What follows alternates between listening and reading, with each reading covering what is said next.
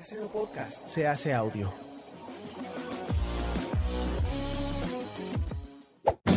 ¡Chavos, banda!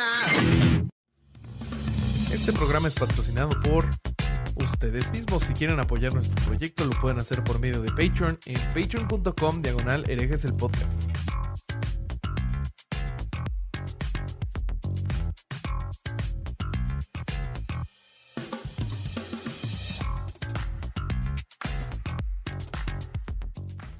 Tal, mis estimados herejes? Bienvenidos a Herejes, el podcast, un espacio para conocer y discutir tópicos históricos, científicos, filosóficos de la actualidad y cultura popular desde el pensamiento crítico y la evidencia disponible, intentando siempre encontrar el humor y el punto medio. Lo intenté hacer lo más rápido posible para ver si rompo mi récord. Eh, ¿Cómo están, Nadie- amigos? Nadie te va a entender. Es que alguien me dijo en, en- en internet, hazlo más rápido, por favor. Y decidí intentar. ¿Cómo están, amigos? Yo Mándaselo a. Lolo cuando termine. Sí, sí, sí, sí, se lo mandamos a, a Lolo después. Eh, ¿Cómo estás, querido Vasco? Bien, bien, bien, bien. Me gusta mucho grabar domingo a la noche. Eh, Sí. Por un montón de razones. Es como muy relajado. eh, te evita pensar que después viene el peor momento de la semana, que es el lunes a la mañana. Y este, además tenemos como fresquitas las reacciones del episodio que se acaba de estrenar. Entonces siempre es lindo. Y con la invitada que tenemos hoy, que es amiga de la casa, que es de los pocos en el medio de la pandemia, de las pocas personas que pude conocer en México en persona, cosa que me dio muchísima Sí, alegría, sí, sí. porque la verdad que no Claro. pude conocer Sí. a casi nadie y a ella sí. Eh, así que eso fue, y aparte la pasamos bárbaro ese día, así que estoy muy contento y el tema está buenísimo, así que dale para adelante, Bobby. Eh, Claro que sí, te presento al Aquiles de esta Iliada llamada Erex el podcast, el corsario Alejandro Durán Eraña. Yo creo que ¿Qué es, pasó, es como la versión de Aquiles de Brad Pitt. O sea, tú, tú me presentas y luego me callas. No, nada más quería chingada. hacer un- una aclaración, Bueno. güey, pero ¿cómo estás? Cuéntame. Oye, a mí me encanta también grabar en domingo porque pues es Día del Señor. Y, y así. Ah. Y, este, No mames. y, y además todo hoy, todo lo que está pasando hoy está con madre. Mira, es domingo, eh, la invitadaza que tenemos y el tema está, uff, Sí, sí, sí, sí, sí. creo que tiene rato que, que, bueno, no recuerdo cuándo fue la última vez que me entusiasmó tanto, tanto, tanto un tema como este.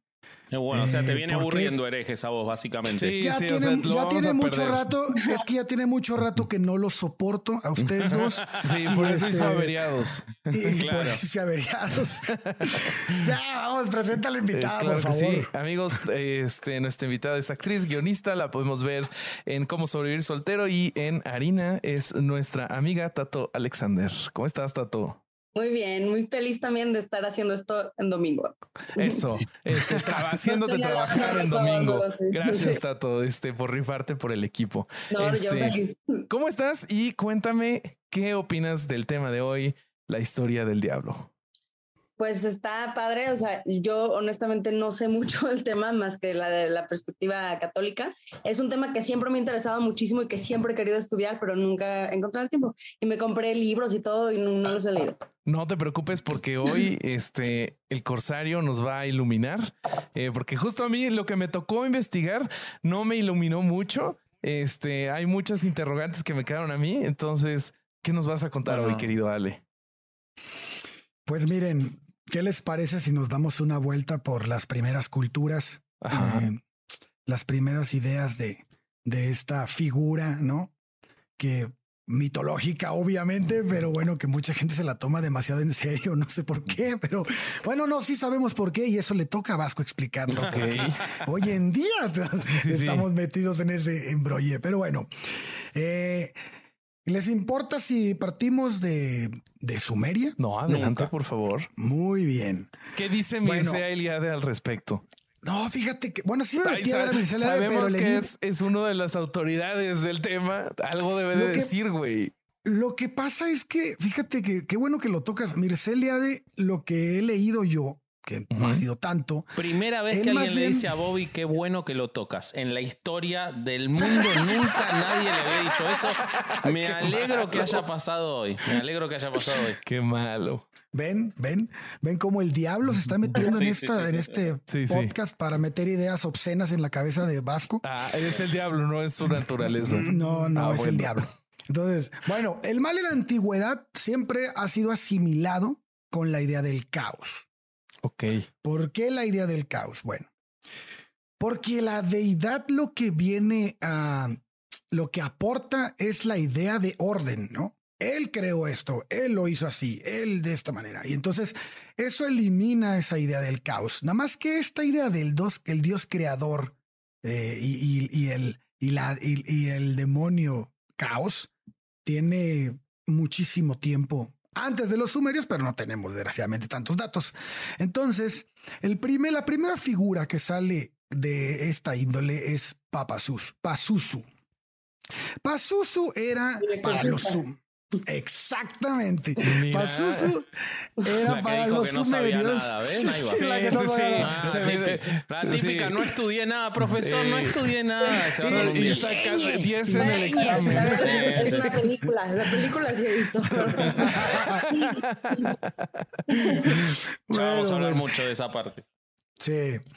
Bueno, pues Pazuzu era un, eh, para los sumerios el rey de los demonios del viento. Era el hijo del dios Ambi. Y bueno, estaba relacionado a los vientos del suroeste que generaban las grandes tormentas, ¿no? Y ah, también la peste, y también la fiebre y la locura. la todo lo malo. Todo lo malo, exactamente. Todo lo malo, además, que había ahí, no lo más Sí, malo. sí. Porque tal vez si hubieran vivido en la costa, tal vez eran los tifones o los huracanes, lo, lo Los que quieras llamar. tsunamis, ¿no? Depende de ya Exactamente. geográficamente. Ya. Exactamente. Entonces, bueno, pues como podemos ver en estos tiempos, el demonio era la explicación a aquellas cosas que se salían del control social, ¿no? Y además tenían repercusiones de carácter bastante grave, ¿no? Como la muerte. Entonces, la representación de Pazuzu era, como siempre en las figuras mitológicas, muy excéntrica. Aunque su cuerpo este, era parecido al de un ser humano, tenía obviamente características de animal, como la cabeza en forma de león o perro, no sabría de- este, decir bien qué carajos era, pero una especie de animal. Y tenía cuernos de cabra, no tenía pies, tenía garras, como más bien un tipo, una ave, eh, tenía alas de águila y bueno, una cola de escorpión y algo muy importante que vamos a ver que se repite mucho en las culturas, que es en este caso el pene, pero en forma de serpiente. Ok. Eh, como dato curioso, la, eh, ya veíamos a la figura dibujada con la palma derecha arriba y la palma izquierda abajo. Eh, Que es, que es como la representación del Baphomet, ¿no? Bueno, eso va a ser después. Es una adaptación a Ah, este. sí, sí, o sea, pero es algo que Sí. perdura. Eso es lo que Ujú, pregunto. exacto. Ok. Y del diablo del tarot y de. Ah, ok. y- Exactamente. Y fíjense que la foto de, de Jack Nicholson en. Esto es un dato eh, muy aleatorio, pero en, en, la, en The Shining Ajá. Ajá. Sí. sale así. Y todo el mundo dice, Ah. es parte de las teorías de que el personaje es el diablo. Ah, mira, qué Ok. interesante. En la foto eh, de- de- del final, cuando sale en el hotel. Sí, eh, sí. 1970. Sí, sí, sí. Ah, Ok. Muy bien, Mira, no, no no lo sabía eso. Qué interesante. No. Bueno, pues como dijo Tato, Pazuzu fue el demonio que posee a Regan Regan. McNeil, Sí. ¿no? McNeil se apellida en, en No el- en apellido. Creo que sí. Sí. Bueno, pero es el personaje principal de, de la película El Exorcista, ¿no? Eh, esto, bueno, esto fue en Sumeria. No voy a meterme más porque esta es la figura más parecida a, a un diablo. Era, era este conocido en tanto en los acadios como en los, en los sumerios. Y este, y después pasa a Babilonia de una manera muy parecida. Pero me interesó más la forma en que Egipto lo ve.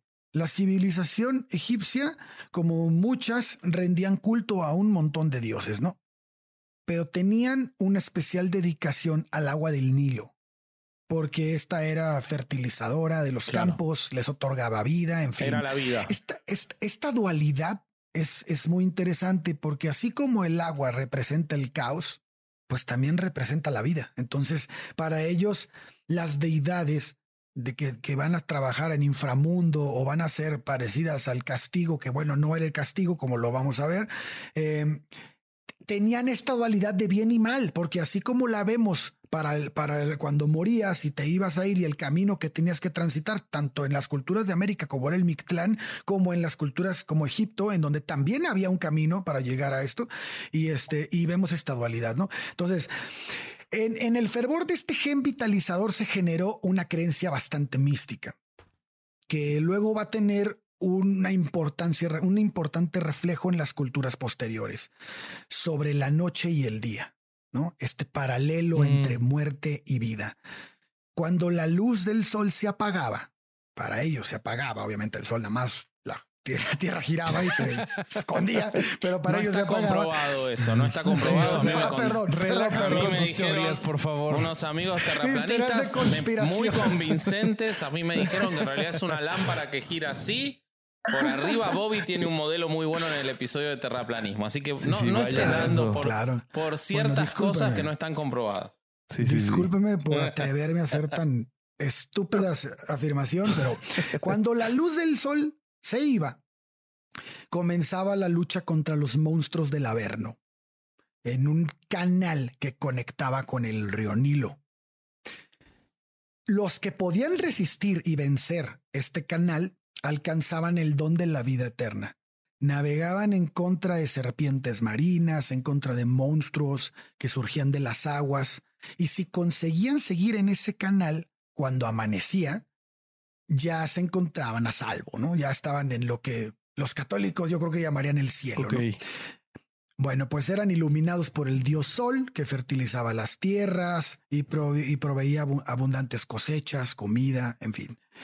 Esto lo vemos mucho cuando el hombre se vuelve sedentario, ¿no?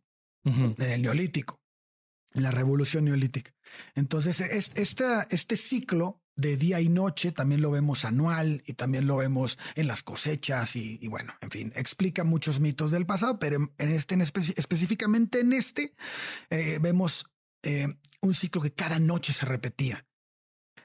Y hasta el faraón tenía que pasar por él. De hecho, el faraón iba en esta barca que llevaban los remeros y para conseguir pasar desde el inframundo la noche a la luz del sol, ¿no? El inframundo era todo, toda la noche era el camino por el inframundo hasta que llegaba al día, del- al día siguiente. Y también tenía que superar una serie de pruebas siendo el faraón. La lucha del faraón era crucial porque de su victoria dependía la salvación del mundo. En caso de que no lograra llegar al otro extremo del túnel, Egipto se sumiría en el caos. Ah, o sea, todo dependía del faraón. Pues sí, pero pues nadie está revisando lo que pasaba en el- la mente de la gente, ¿no? O sea, en la mente de las Ajá. personas siempre iba a ganar el faraón porque siempre iba a vencer al caos porque siempre iba a amanecer. A menos que hubiera un eclipse y no amanecía, yo creo que se volvían locos. ¿no? O Pero sea, bueno. entonces era como un exatlón, pero estaba arreglado para que siempre ganara. Exactamente.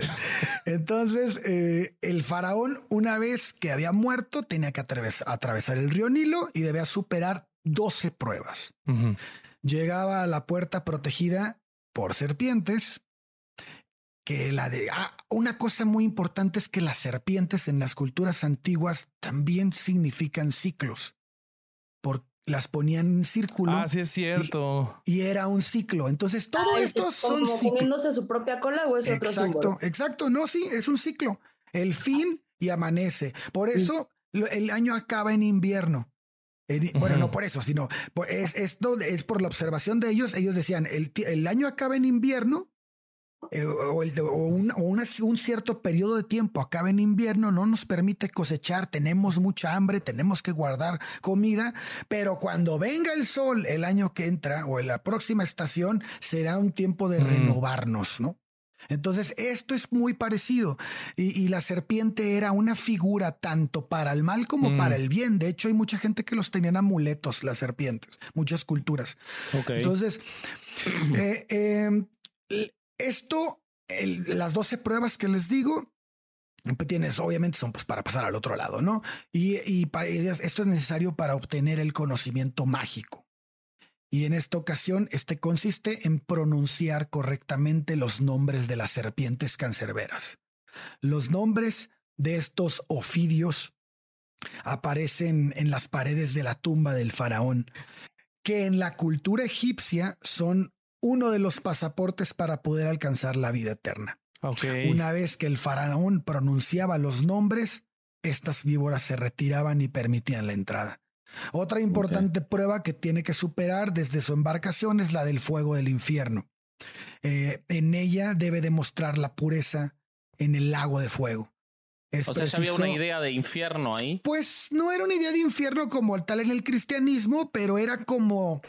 eh, yo, yo fíjate que lo relaciono mucho como el Mictlán, que había que pasar pruebas Ah, sí. bien cabronas, pero no era No. un infierno.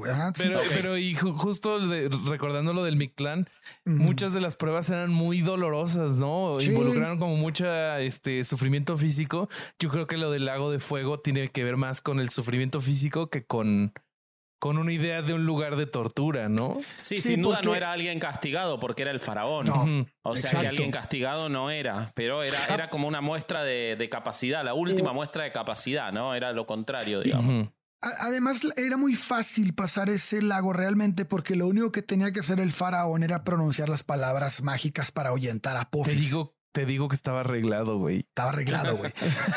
Ah, Yo pensé que iba a tener que nadar en el lago de fuego, güey. Esto no se parece al Mictlán para nada. no, no, no, no, esto es más sencillo.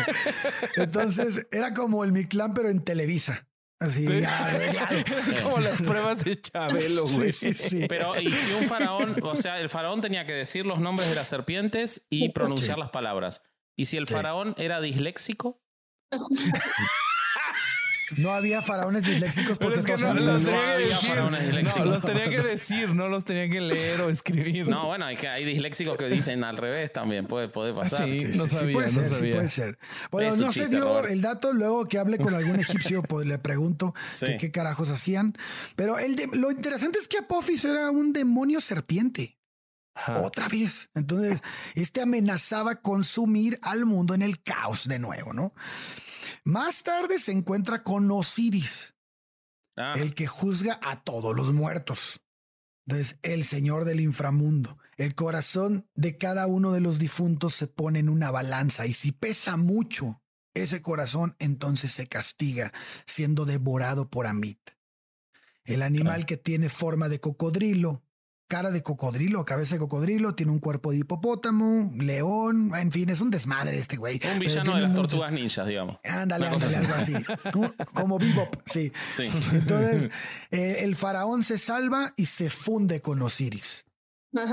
Al Ok. llegar a la siguiente prueba, Apophis, el demonio serpiente, vuelve a atacar. Esta vez serán otros dioses menores los que aparecerán para salvar el alma del faraón. Siguen atravesando puertas y ya casi al amanecer desde el túnel que está atravesando conectado con el Nilo, se empieza a ver la luz del sol. El faraón vuelve a ser atacado por Apophis, pero vuelve a conseguir salvarse.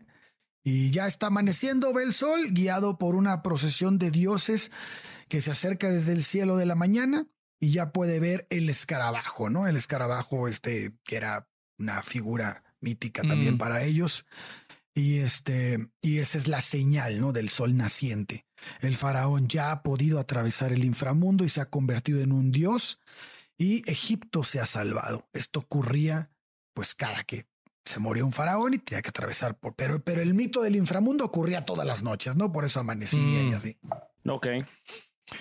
Eh, sin embargo, en este camino en el que la mitología egipcia debía hacerse cada noche, los epitólogos creen que las pirámides, las tumbas de los faraones recreaban el cosmos y en sus, texto- en sus textos eran la, estaba la clave para poder atravesar cada una de esas puertas, eh, Ah, para mira. hacer predecible ese último viaje, como si fuera una guía que podían Ah. utilizar, ¿no?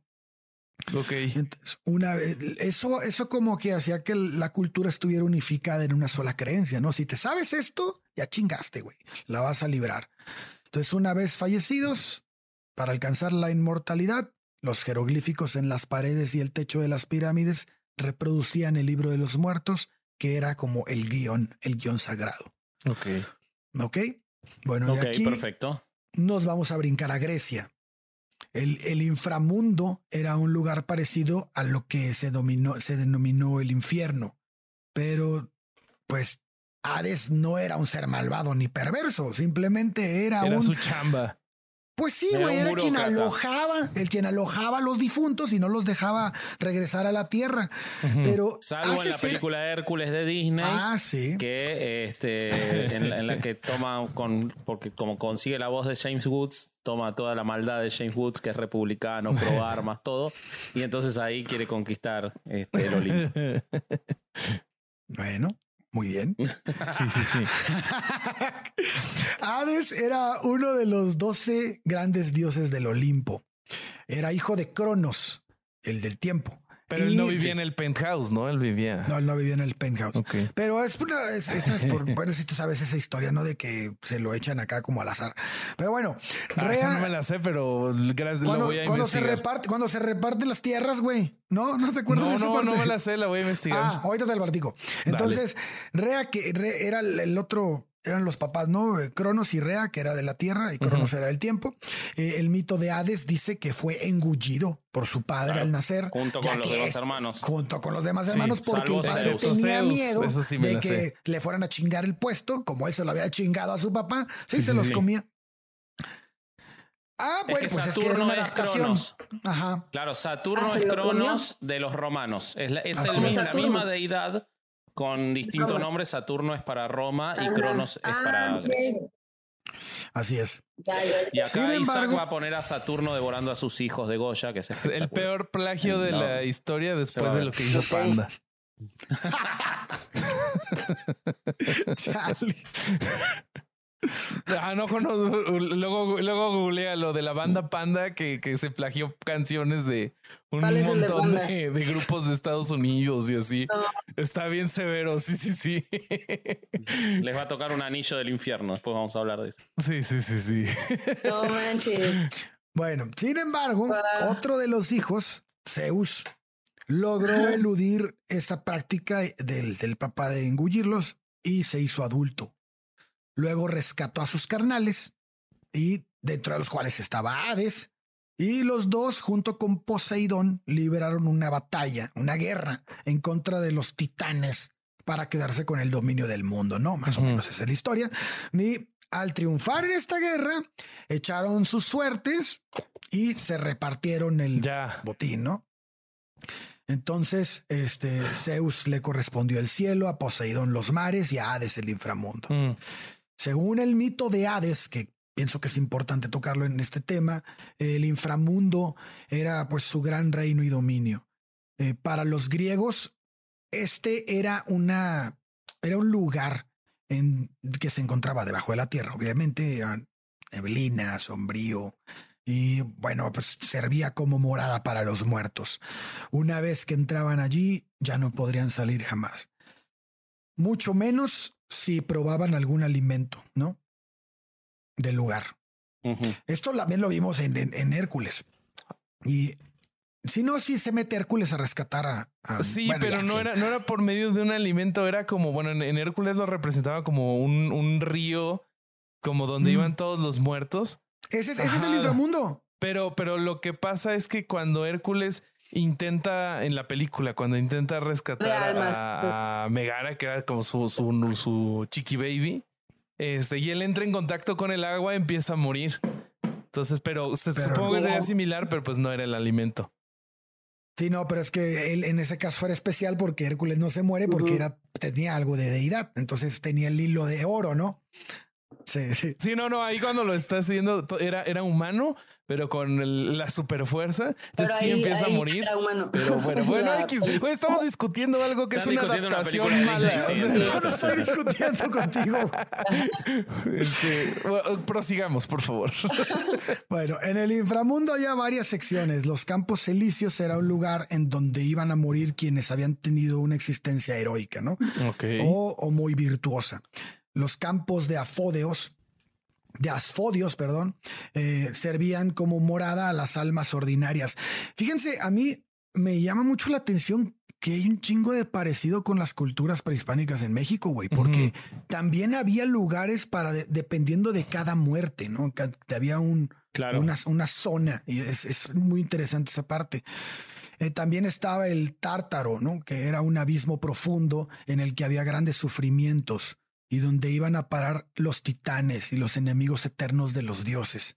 Ojo, no las personas, sino estas todavía más mitología dentro de la mitología. Ah, Al inframundo se llegaba cruzando el río Aqueronte.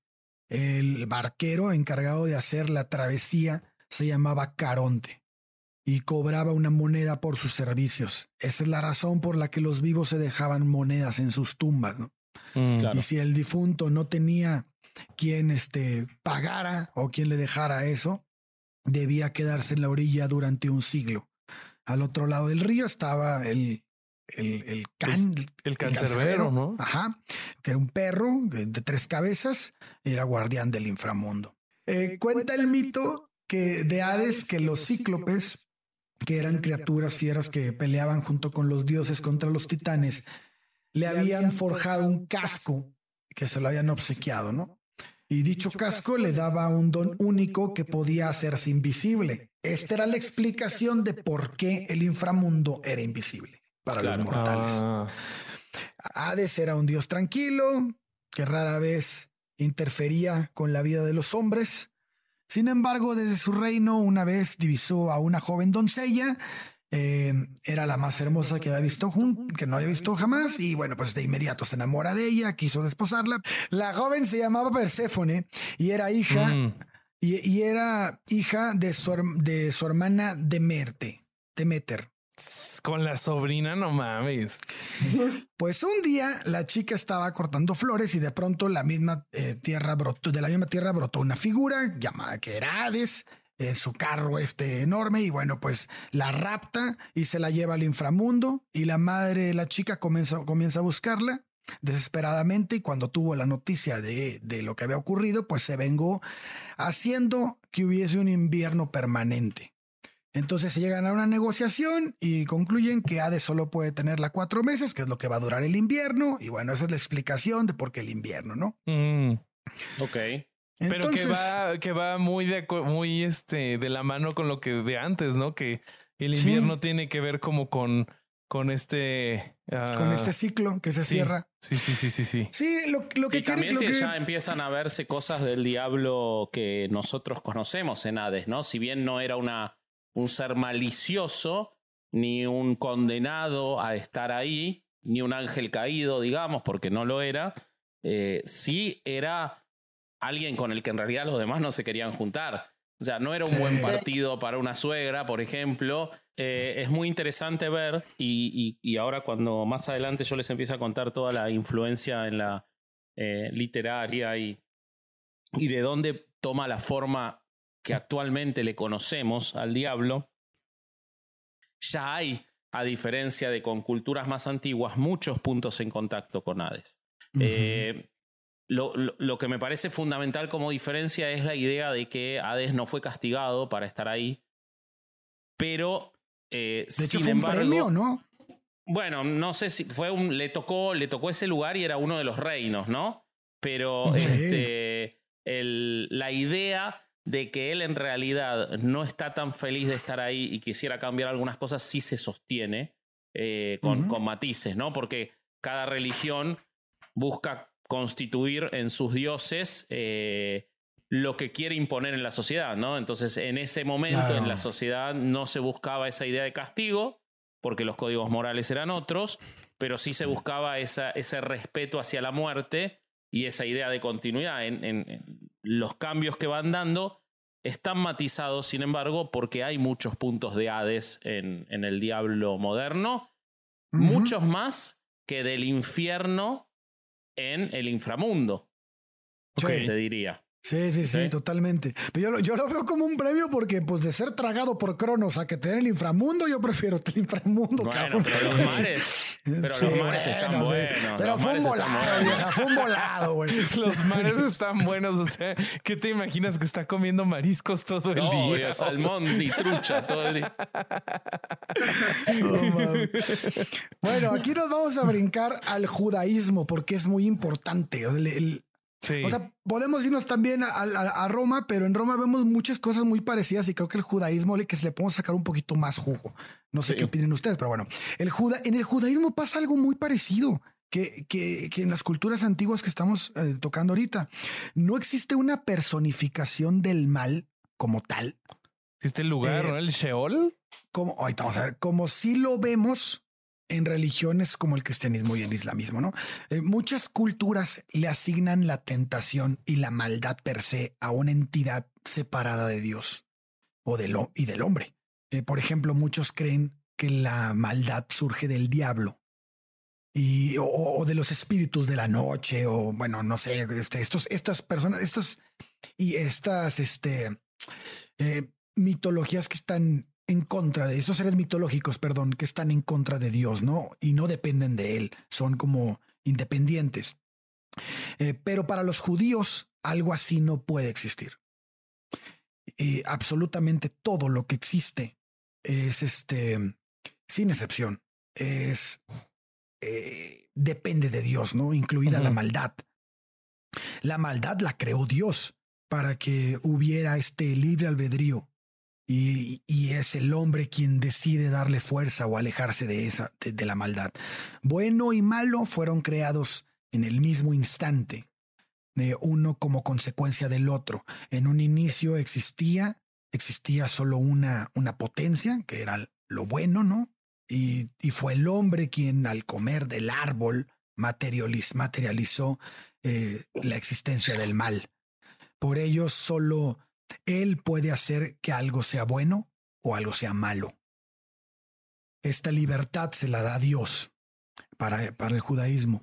Todas las cosas creadas tienen potencial para cumplir la voluntad de Dios. Cuando se logra ese cometido, se les llama buenas. Sin embargo, también tiene este potencial de alejar al hombre de, de este, de Dios y cuando esto ocurre, se le llama malas. El hombre es quien decide finalmente el cauce eh, que toma en el sentido al cual son dirigidas la- las- los actos, ¿no? No pueden ser movidas por ellas mismas, ni puede un espíritu, de un espíritu o energía externa mover estas situaciones. No, no existe estas posesiones como se da en el cristianismo. No existe este intervencionismo por parte de, de- de una figura demoníaca que, que se meta para, para que tú actúes más mal eh, forzosamente. Lo que sí existe es la tentación. Y esto lo vemos también en, en la- en lo- en- en los libros, Pues desde en la ¿no? Torah, obviamente, claro, en donde el, el demonio incluso este, eh, actúa en, en varias, en varias situaciones eh, tentando al hombre. Pero, güey, yo tengo una duda. Yo tengo una duda. No recuerdo si en el Génesis tal cual la, la serpiente era el demonio, o sea, se describe, o era una serpiente. No, no, no, y mucho Sí. menos en la Torá. No, y de hecho. ¿cómo? Según yo sí era el demonio. Pero no en el Antiguo Testamento para la Torá. O sea, en, eh, con- para O sea, el judaísmo, en la Torá era una representación maliciosa que quería contradecir a Dios, pero no tenía esa identificación de ángel caído, la serpiente. Es que, Para- es no que la yo siento tiene que en para la los Torah judíos. todavía era el caos, güey. Exacto. Y lo, lo que quería era, porque además, eh, para el judaísmo, esa serpiente no solo representa la maldad, digamos, sino también la sexualidad. Y ahí de vuelta vamos a la parte moral eh, y de la organización social. Eh, mediante la sexualidad se desobedecía a Dios y la serpiente era un símbolo muy sexual en esas culturas. Entonces, no hay una interpretación de que sea el demonio, sino un- una fi- un- uno de los seres eh, de O sea, la es como un tierra. proto, es como un proto satán. Una cosa así, pero sin. En el catolicismo, como bien dice Tato, Ya es ya que se, asocia da- en la reinterpretación del Génesis, ya se asocia al demonio, al diablo, eh, tentando al hombre, como luego ocurre en muchas otras oportunidades. Pero no era y no es al día de hoy la interpretación que hace el judaísmo. Hay un punto muy interesante del judaísmo, porque en el judaísmo la tentación es algo bueno, güey. Ah, sí. Sí, porque es la única forma que tiene el alma para superarse. Entonces, su único objetivo en este mundo es superar la tentación. Es como su boleto a hacer las cosas bien. Ah, ok. Eh, El alma viene a este mundo a vivir el libre albedrío. ¿no? ¿Y qué es el libre albedrío? Escoger entre Ajá. una tentación, hacer lo, lo correcto. Ok. Entonces, esto hace que se perfeccione y se acerque a Dios. Esto obviamente lo vuelve más pleno, eh, tras haber ganado el derecho a estar junto a la presencia de la deidad. Y, esto es posible únicamente gracias a que existe esta figura. ¿no? Otra diferencia con el diablo es que eh, con el diablo de otras, de, otras cultos que lo vamos a ver ahorita, es que este ángel dejará de existir.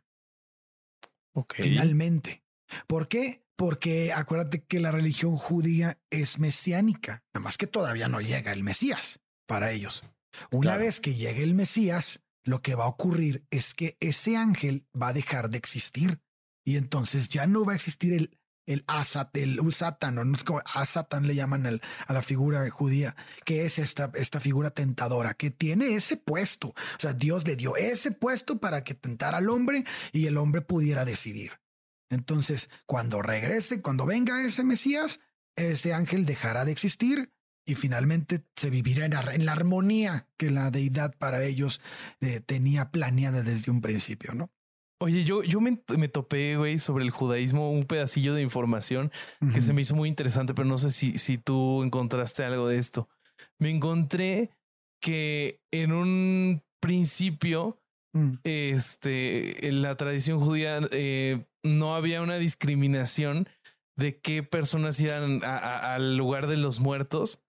Y justo, o sea, leí que para entre el tercero y el segundo em, siglo antes de Cristo, la idea se había cambiado para que ya ya se separaba la gente de, en este lugar y que para los tiempos en los que se supone que vio Jesús, encontré que había algunos judíos que ya habían llegado a la creencia de que estas personas que estaban ahí iban a ser salvadas.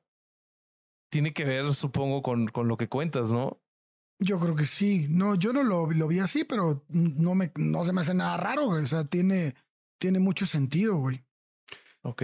Siempre El, el, el, demonio es la pieza fundamental para que las demás para que las creencias divinas del, del, de la deidad en turno, vaya, este, pues, pues sean, lleguen al objetivo, ¿no? Y bueno, pues aquí damos paso al cristianismo. En el cristianismo ya todo cambia, ¿no? El cristianismo, el diablo sí es, está personificado, ¿no? Es Lucifer o Luzbel, que este era un arcángel que, pues, un ser más revolucionario que maligno, ¿no? Que, que decide levantarse. Háblanos de la canción, tu canción favorita de mi amigo Satán, por favor. mi amigo Satán de Sabina. Pues es que sí, es, es, es, eso, ¿no? Es, es la parte en la que una, un, un, un ser mitológico le dice a Dios, eh, güey, ¿por qué vas a tener tú el poder absoluto, güey? ¿Por qué no lo repartes entre la banda? Y Dios se levanta y dice, ¿qué te pasa, güey? Si aquí mando yo, cabrón, ¿no? Y, pues lo... ¿Cómo te atreves? ¿Cómo te atreves, güey? Además, pues Luzbel era el arcángel más bonito, el, más bello, más, bello de, perfecto de, todos. El más perfecto de todos. Y entonces, eh, entonces e, esto lo utilizan para decir, ah, como era tan perfecto y tan hermoso y la chingada, pues se sintió mucho güey, ¿no? Se sintió mucho más que Dios y, se, atrevió a levantarle la voz y decirle, oye, cabrón, pues mochate. Y no, pues que se, arma un desmadre, ¿no? Los que estaban del lado de él y los que estaban del lado de Dios. Y pues obviamente Dios le pone una chinga y me lo destierran.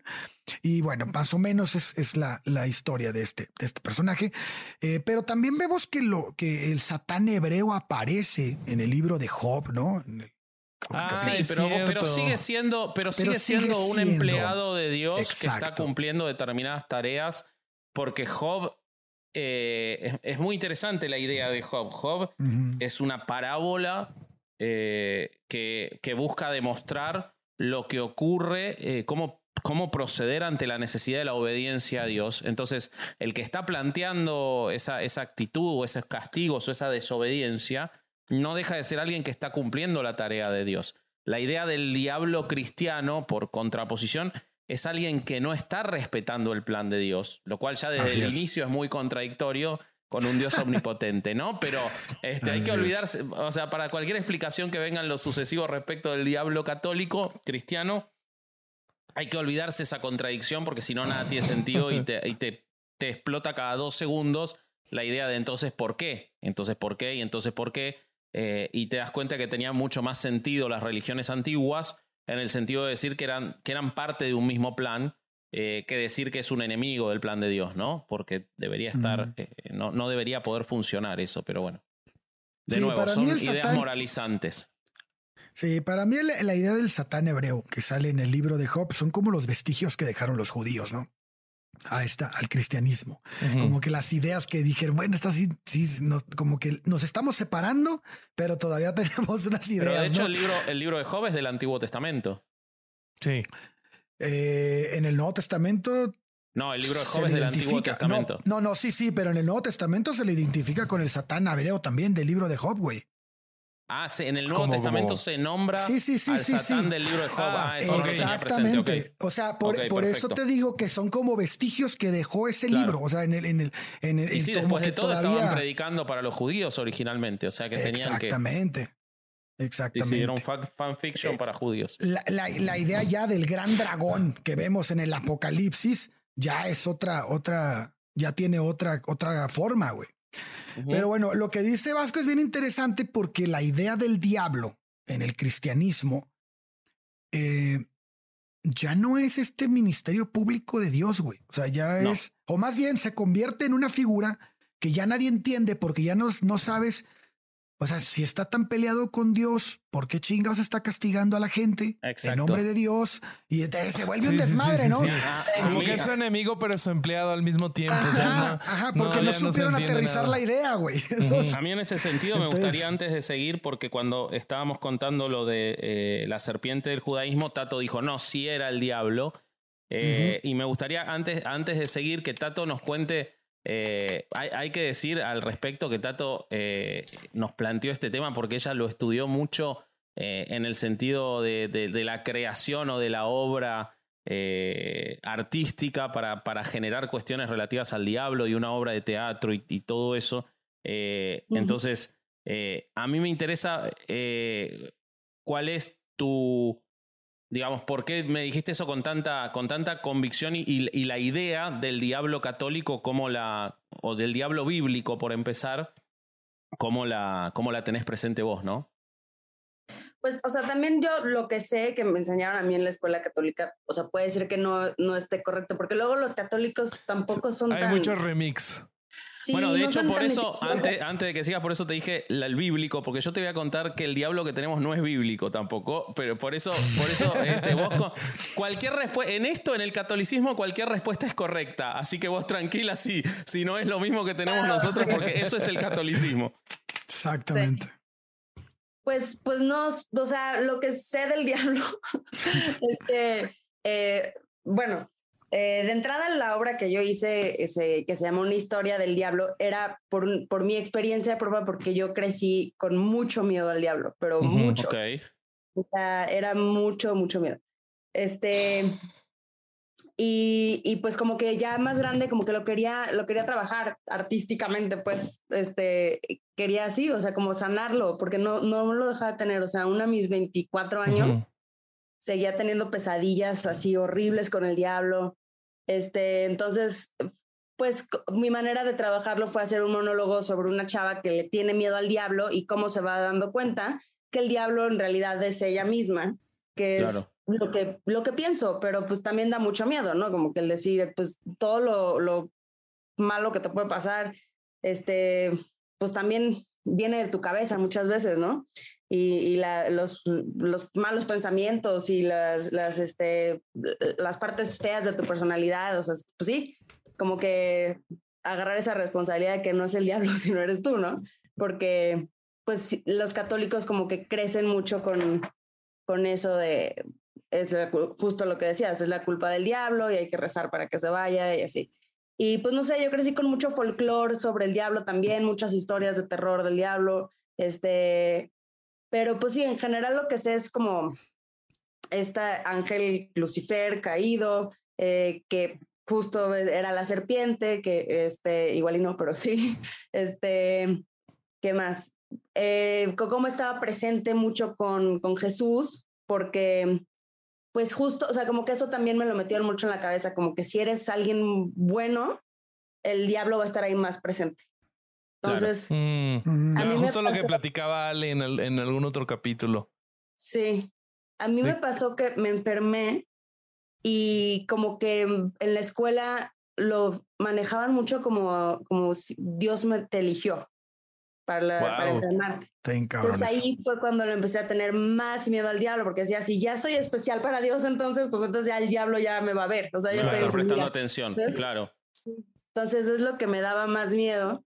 Y, y pues sí, o sea, pues no sé, hay, cosas, anécdotas muy oscuras que se cuentan ahí en la, en la escuela, así de, pues historias que te cuentan de terror, pero que sí son, tienen mucha oscuridad, o sea, sí están muy, muy creepy. Este, y, y me acuerdo muy bien de, de, la anécdota, bueno, de la, de la, no sé si es una parábola, bueno, del, del episodio de la Biblia en el que tienta a Jesús, el diablo. Claro, en el desierto. En el desierto, sí. Desierto, o sea, como que siempre, pues ahí presente, ¿no? Si no me equivoco, eh, es la Pascua, ¿no? no, es, es la cuaresma. La cuaresma, sí es cierto. es la cuaresma, pero es muy interesante, claro, es muy interesante, eh, y te lo engancho con, con lo anterior, que esa tentación, se, el cristianismo la vincula con la tentación primera de la serpiente. Porque de nuevo le está ofreciendo cosas que no tiene a, Cristo. La diferencia es que Cristo lo rechaza, a diferencia de Eva. Y lo de la serpiente es muy interesante porque ubica temporalmente. En el cristianismo hay una ubicación temporal de la guerra eh, entre eh, Dios y los ángeles caídos y Luzbel, porque necesariamente tiene que haber sido antes de la creación del hombre, para que ya en el momento del paraíso eh, el diablo esté tentando. Si la serpiente es el diablo, cosa que puso el cristianismo, como dice Tato, y ya lo está tentando, ya, ya está haciendo el trabajo del diablo, quiere decir que desde que existe hombre, ya existía el infierno, lo cual es muy fuerte para esto que está diciendo Tato, que es la idea de asustar al hombre con el infierno. Porque si ya desde el primer hombre existe, todos somos pasibles de esa condena en ese lugar y él ya está haciendo su trabajo, cosa que, de nuevo, no está en la Biblia. Oye, algo que me gustaría decir ahorita que, eh, Tato, ahorita me, me acordé de lo que estás mencionando, es que cuando, cuando nos metemos a estudiar este tipo de cosas, cuando agarras los libros y empiezas a buscar como que las primeras ideas, lo primero que, que se acercaba a lo que las primeras relaciones que hacía el hombre, el ser humano, perdón, con, con esta figura, es este, es cuando uno empieza, bueno, cuando es creyente o cuando está pegado a este tipo de, de ideas, uno empieza a desechar el miedo.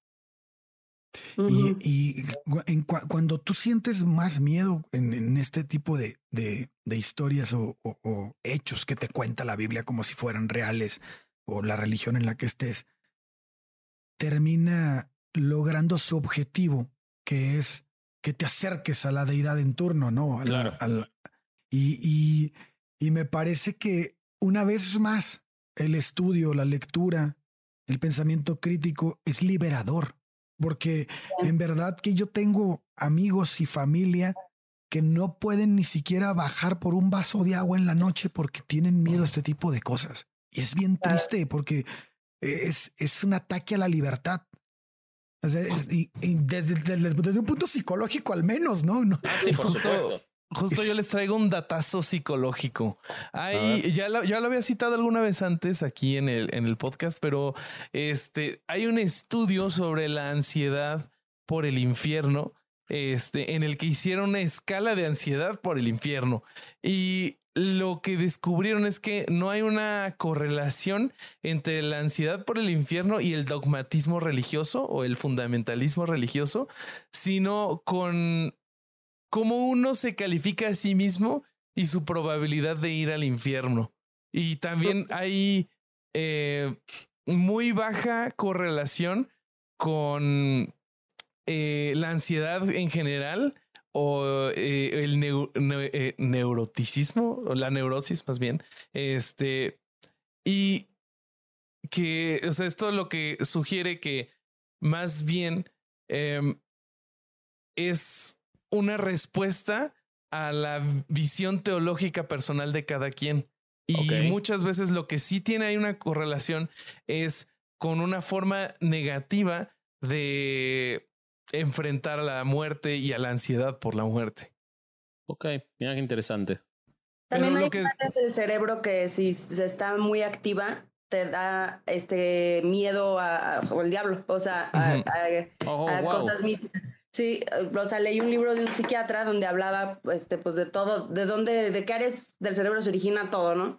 Este, la distracción en la, en la prefrontal cortex, ¿no? En la corteza prefrontal. Eh, este. corteza prefrontal, sí, sí, sí. la, la, depresión en el sistema límbico.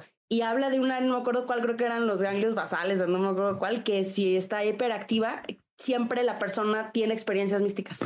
Y bueno, cree, cree que tiene experiencias místicas y le tiene miedo al diablo y miedo a, pues sí, a cosas religiosas. Es muy chistoso eso. Sí, que en el fondo es el diablo, ¿no? Porque si un mérito que tiene el cristianismo es como haber eh, hecho una reducción de las religiones. Es bastante fácil. O sea, el malo es el diablo, el bueno es Dios. No hay otra cosa en el camino.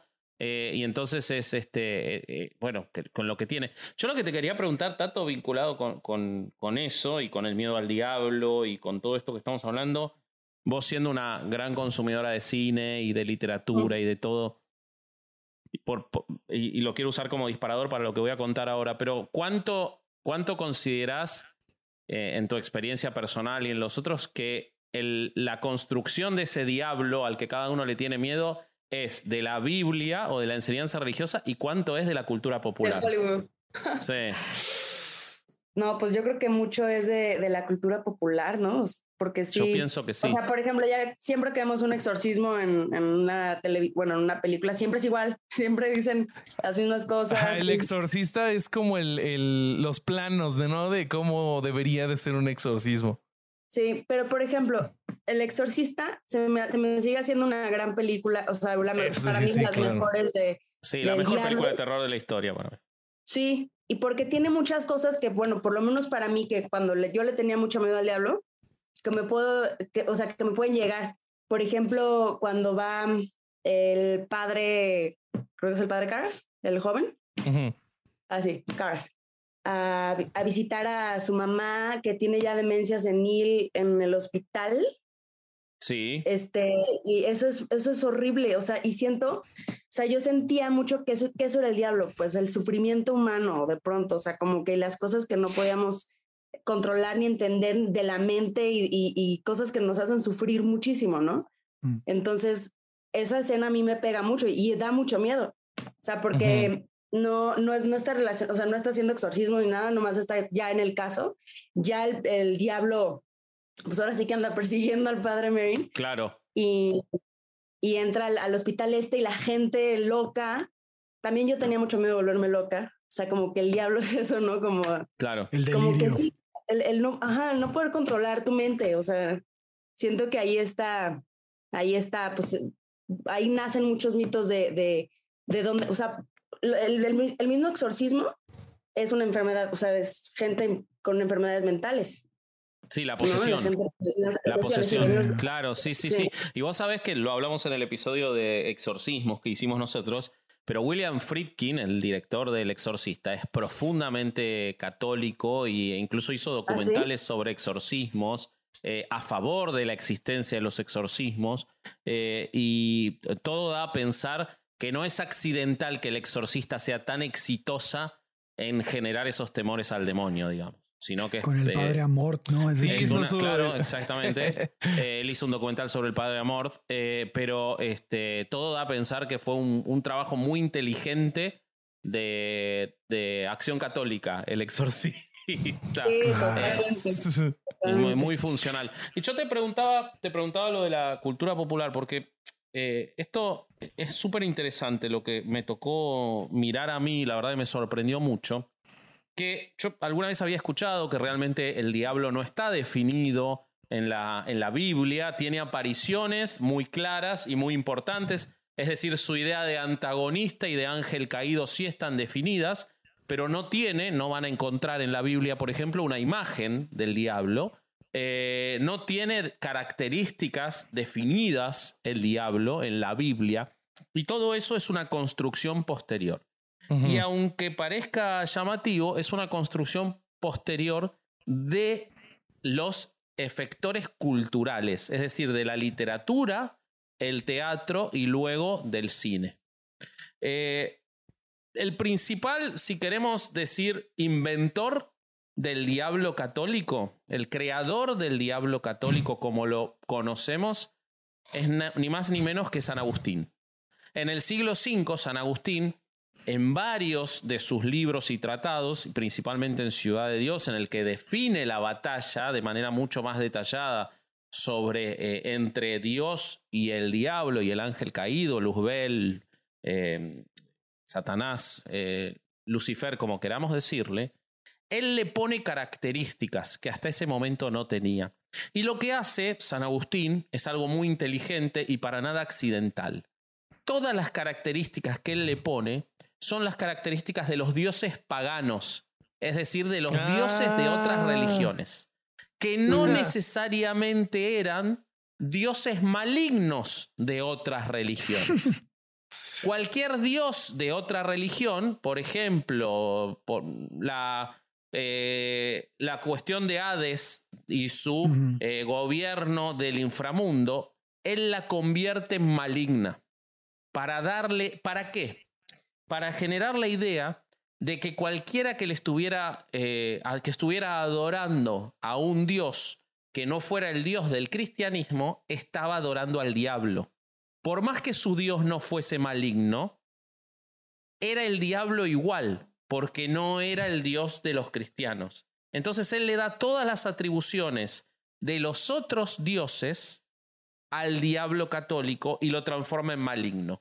La idea que San Agustín quiere transmitir es que por todos los años que se le rezó, que se adoró a otras deidades, se estaba adorando al demonio, sin que esa gente ni siquiera lo supiese. ¿Sabes dónde pasó igual? Y, te lo completo rapidísimo. Más adelante, que ya lo platicamos en el episodio de la cacería de brujas, pero eh, eh, al principio en la Edad Media no se consideraba que, que, la brujería fuera una cosa mala, porque pues, era algo que existía desde antes de los griegos y los romanos. De hecho, hay un documento del siglo X que hablaba sobre la, la brujería y de que podía ser una cosa real y decía que la idea de que las brujas se juntaban para volar con demonios era una cosa de locos. Pero ya después, hacia el siglo XII y XIII, eh, fue que empezaron a cambiar de idea y ya después sale el Maleus Maleficarum y ya dicen, no, no, saben que siempre todo esto, todos sus rituales paganos son el diablo al final. Es igualito, pero de otra forma. Sí, sí, sí. De hecho, hay mucha literatura anterior, eh, ya desde, por ejemplo, narraciones de ángeles caídos en, en, Apuleyo, un autor helenístico griego del siglo II después de Cristo, eh, que planteaba figuras que tenían el bien y el mal en ellos. San Agustín termina con eso. Un dios, el dios al que hay que adorar, no puede tener el mal. No puede haber un Dios que tenga ambivalencias. Y esto es lo tan tóxico del mm. cristianismo. Es la, desvinculación con el judaísmo, güey. Exactamente. y que tiene que ver justamente con lo que estaba hablando em, eh, Tato. Cuando Tato dice, eh, bueno, a mí si Dios me había elegido, quiere decir que el diablo me estaba mirando. No era el propio Dios que podía ocuparse o atender si yo seguía el camino para el que me eligió.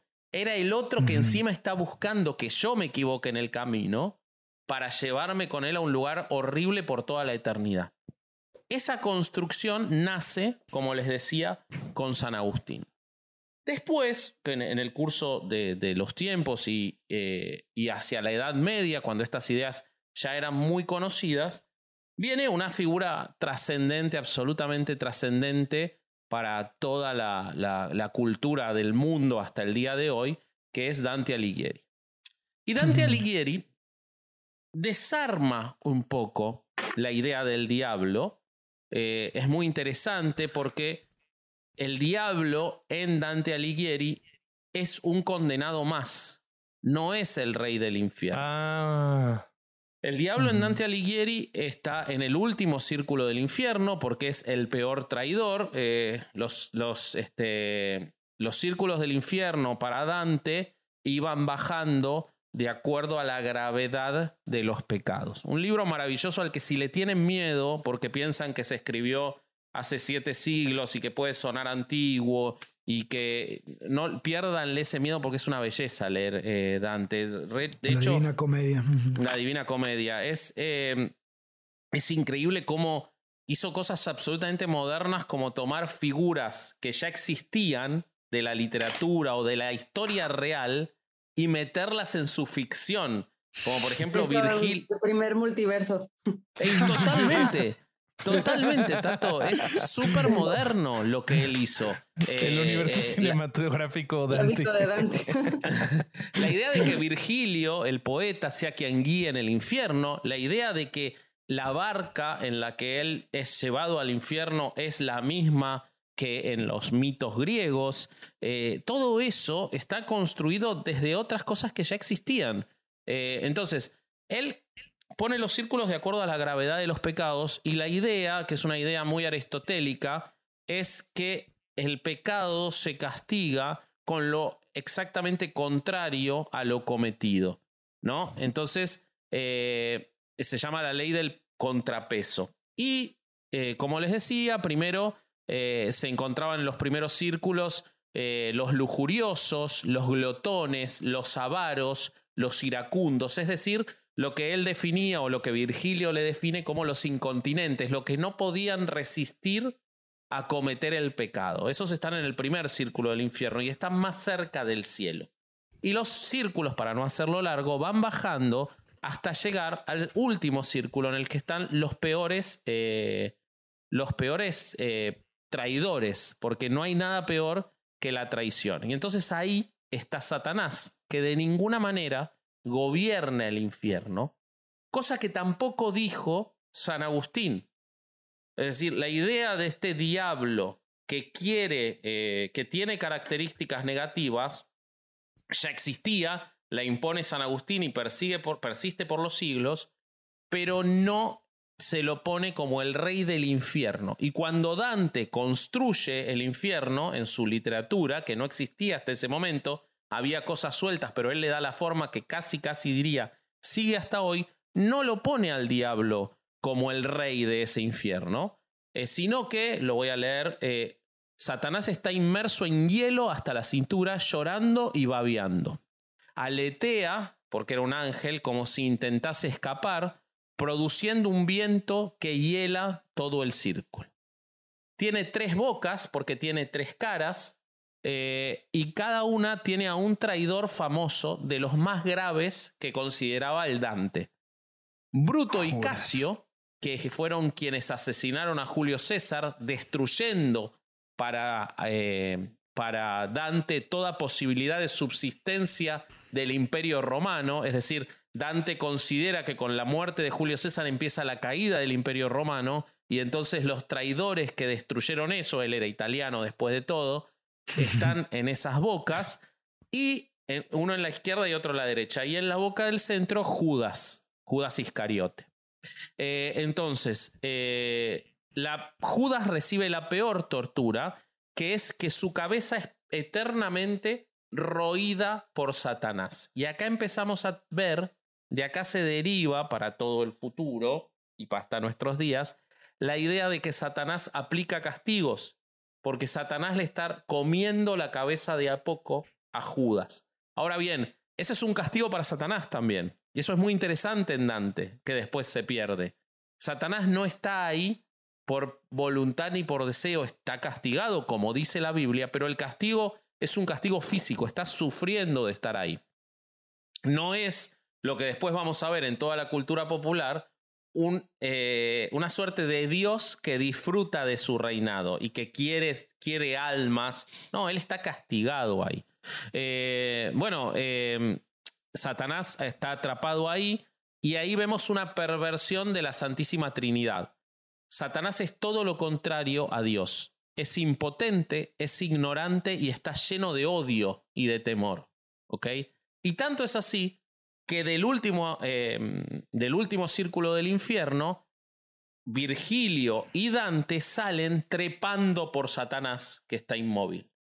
Entonces fíjense lo simbólico de cómo ellos salen a través de Satanás al centro de la tierra. Bueno, después si, si leen la Divina Comedia, ellos salen al centro de la tierra y eso les permite eh, llegar al, al, purgatorio, ¿no? para, para, seguir con el viaje porque eh, la Divina Comedia inicia con el infierno.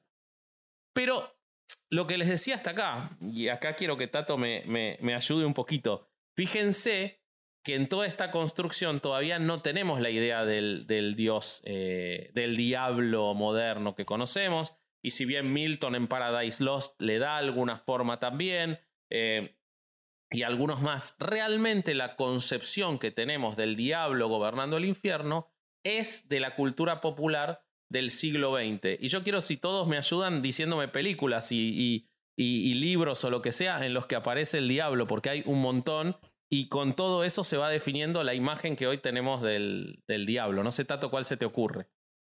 De ese diablo poderoso, ¿no? De ese ejecutivo del infierno, ¿no? A ver, ¿qué puede ser aparte de, del exorcista? Pues obviamente, o sea, la profecía, no, eso, estuvo ah. muy fuerte. Y todavía me da miedo. El tema de, de, de la profecía que de una loba, creo que, o sea, fue, era una loba la que tuvo al, hijo del diablo, o sea, como que este, esto también, no sé si fue por la profecía, pero por ejemplo en mi escuela, de las historias que nos contaban de terror del diablo, había muchos perros negros o lobos negros, este, que eran símbolos del diablo. Em, ¿Qué, más puede ser? El perro negro era el que protegía al, al, al niño, ¿no? En el, en el no, y lo había engendrado, según yo. No, el, el, perro negro es el que viene en reemplazo de cuando se suicida la. El Rottweiler, niñera. ¿no? Claro, el Rottweiler. Una loba o de una loba es que encuentran. Eh, eh, cuando desentierran, encuentran una loba que era la madre. Claro, había engendrado una loba, pero después lo cuidaba un Rottweiler, como un perro del infierno, sí, totalmente. Sí, es cierto. Este. No, no, decí, decí, decí vos. Mm, pues que, o sea, bueno, está el abogado del diablo también. Es, ahí quería llegar, ahí quería llegar. ¿Qué pasa con, el abogado del diablo? ¿no? Con Al Pacino, Al Pacino es el diablo, pero Tato, o tremendo. Uno no quiere ser el diablo cuando mira esa película un poquito. Un poquito, un poquito. Sí, un poquito. Es muy tentador esa figura. Es un tipo poderoso, millonario, que obtiene lo que quiere, ya desde lo sexual, desde el dinero. en Argentina dirían que es recanchero. sí, además. Está en su mejor momento, Pachino. Está en su mejor momento, Pachino. Ahora daría un poco creepy. Pese a que su novia nueva tiene 28 años, eso da más creepy todavía. Ok, pero. Este, 82 al o 81. Esa figura, eh, por eso quería, quería, sabía que confiaba en vos que ibas a llegar al abogado del diablo. Esa figura tiene el elemento determinante de nuestro diablo cultura pop eh, de, de, los últimos 200, 300 años, que es la idea del pacto con el diablo, que es el elemento que le venía faltando, que se le pasó a San Agustín, que se le pasó al Dante, y que lo tomamos principalmente de una vieja em, leyenda eh, alemana, pero que quien la construye y le da... Exactamente, la de Fausto que quien le da forma para toda la eternidad es Goethe. ¿No? O sea, el Fausto de Goethe es un hombre mayor, viejo. Al que nos cuente la historia Tato. Sí, mejor. No, no, no, solo sé que el Fausto le vende su alma al diablo y justo ahí empezó este tema de venderle tu alma al diablo, ¿no? Exactamente, Fausto le vende su alma al diablo porque era un hombre mayor que ya había vivido la vida y que añoraba la juventud y el diablo le ofrece una cantidad de años, ahora no recuerdo si creo que 20 años de juventud a cambio de una eternidad en el infierno que Fausto acepta, con las consecuencias que luego tiene. Y que es la variación que después encontramos en prácticamente toda la literatura y películas que tienen que ver con los pactos con el diablo e incluso, seguro quizás Bobby nos puede contar un poco más de eso después, que se termina trasladando a la realidad. Porque hay mucha gente que cree la idea hoy en día cuando de los pactos con el diablo. En determinadas formas de, si queremos decirle, satanismo, existe la idea de los pactos con el diablo y de fórmulas y de, cosas similares que viene de la literatura, viene de una antigua leyenda, pero eh, es tomado por la literatura. Bueno, la, la, la idea del, Fausto de Goethe luego es este objeto de películas en los inicios del cine. Ya Georges Méliès, eh, el real creador del cine, porque si bien eh, este, ¿cómo se llamaban los hermanos, que inventaron el cine? Los hermanos Lumière lo inventaron, Méliès es el que lo hizo entretenido y el que le dio forma de lo que es hoy. Los Lumière filmaban a alguien pasando por un lugar, o sea, la ficción la inventa Méliès. Y él hace una, una película que se llama Fausto y Margarita. Margarita era, en el Fausto de Goethe, la figura femenina que podía rescatarlo de, ese, de esa... O sea, quien podía competir con el diablo, y acá hay otro elemento que sigue, nos sigue hasta hoy y que no estaba en, en, en San Agustín, que es que el amor puede vencer al diablo, ¿no?